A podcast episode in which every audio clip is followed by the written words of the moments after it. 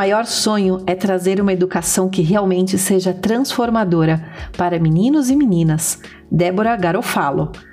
Eu sou a Daniela Mendes e esse é o Brief Educacional Escolas Exponenciais, as notícias mais relevantes do mundo da educação que todo diretor precisa saber. Notícias de 18 a 24 de março.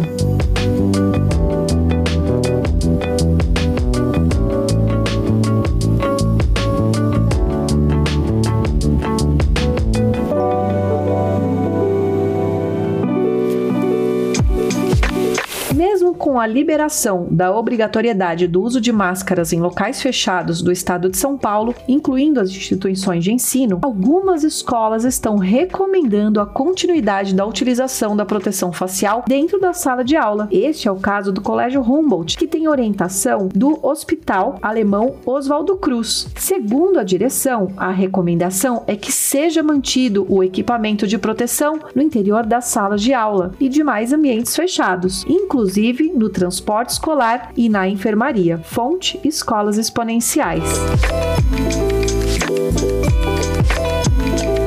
Falando nisso, em Campinas, interior de São Paulo, uso de máscaras segue obrigatório nas escolas. A Prefeitura de Campinas anunciou a liberação do uso de máscaras em locais fechados no município, porém manteve a exigência do uso do equipamento de proteção facial nas escolas. De acordo com a administração municipal, apesar de a situação da pandemia permitir a flexibilização, ainda é baixo o índice de vacinação infantil. Por isso, nas instituições de ensino será permitido permitido apenas permanecer sem máscaras em ambientes abertos. Fonte: Escolas Exponenciais.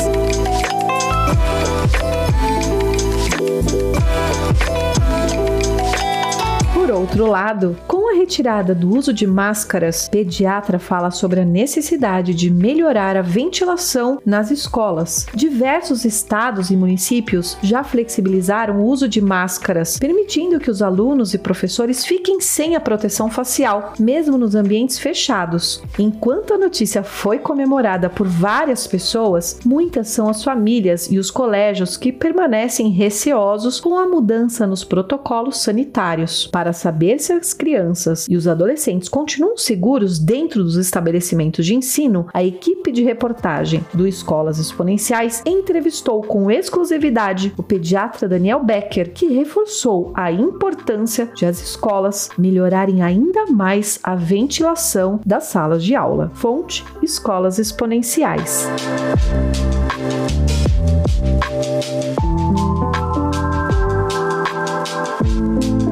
Grupo de trabalho do MEC apresenta orientações sobre nova versão do Enem. As questões abertas ou discursivas serão valorizadas no novo Exame Nacional do Ensino Médio. E os estudantes que fizerem cursos técnicos serão bonificados na hora de concorrer às vagas do ensino superior. O novo Enem será aplicado a partir de 2024. Segundo o MEC, as provas que atualmente são compostas apenas pela redação e por perguntas objetivas de múltipla escolha passarão a contar com outros formatos, como as chamadas questões abertas ou discursivas, nas quais o estudante escreve a resposta e não apenas seleciona uma opção. Fonte: Escolas Exponenciais.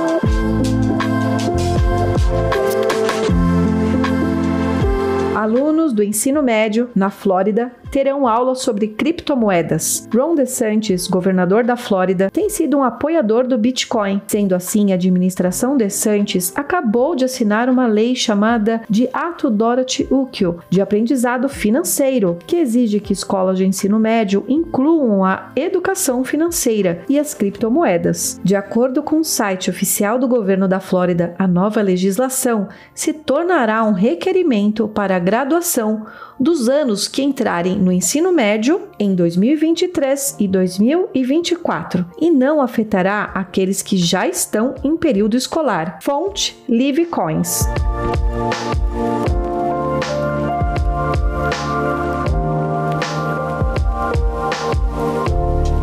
MP de Porto Alegre questiona a lei que autoriza o homeschooling. Promulgada no dia 14 de março, a lei municipal que autoriza o ensino domiciliar em Porto Alegre, Rio Grande do Sul, está sendo questionada pela Promotoria Regional da Educação do Ministério Público Gaúcho. O órgão considera a lei inconstitucional e pretende ajuizar uma ação direta de inconstitucionalidade contra a nova legislação. O argumento é de que o Supremo Tribunal Federal, o STF, estabeleceu que a matéria deve ser regulamentada pelo governo federal. Assim, estados e municípios não poderiam criar ou aprovar leis contra o ensino domiciliar ou homeschooling. No ano passado, uma lei estadual que regulamentava a prática em todo o Rio Grande do Sul acabou vetada pelo governo do estado. Fonte Gazeta do Povo.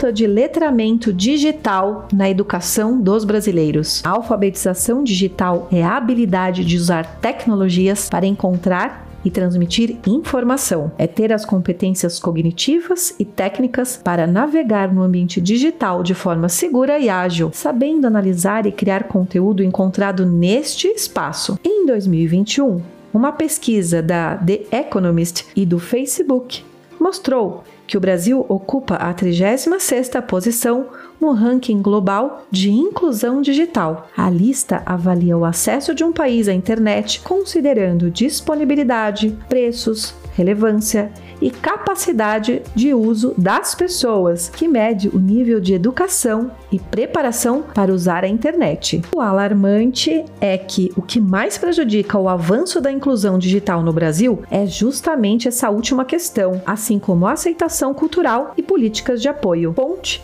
Época Negócios.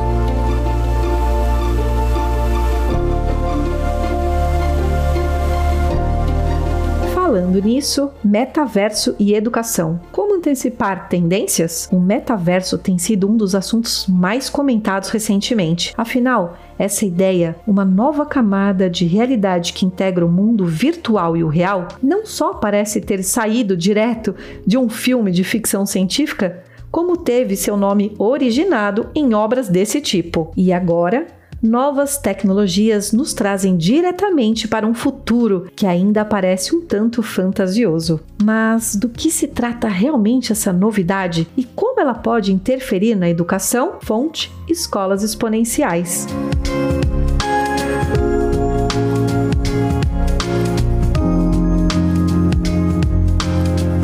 Para se aprofundar. Como o uso excessivo de celular impacta no cérebro da criança? Uma pesquisa realizada com famílias brasileiras apontou que o uso de dispositivos eletrônicos diminuiu a capacidade de comunicação, de resolução de problemas e da sociabilidade de crianças de até 5 anos. E o problema não se limita à primeira infância. O contato excessivo com telas mexe com o cérebro de jovens que ainda não está suficientemente amadurecido para controlar impulsos, fazer julgamentos, manter a atenção e tomar decisões. Fonte: BBC News.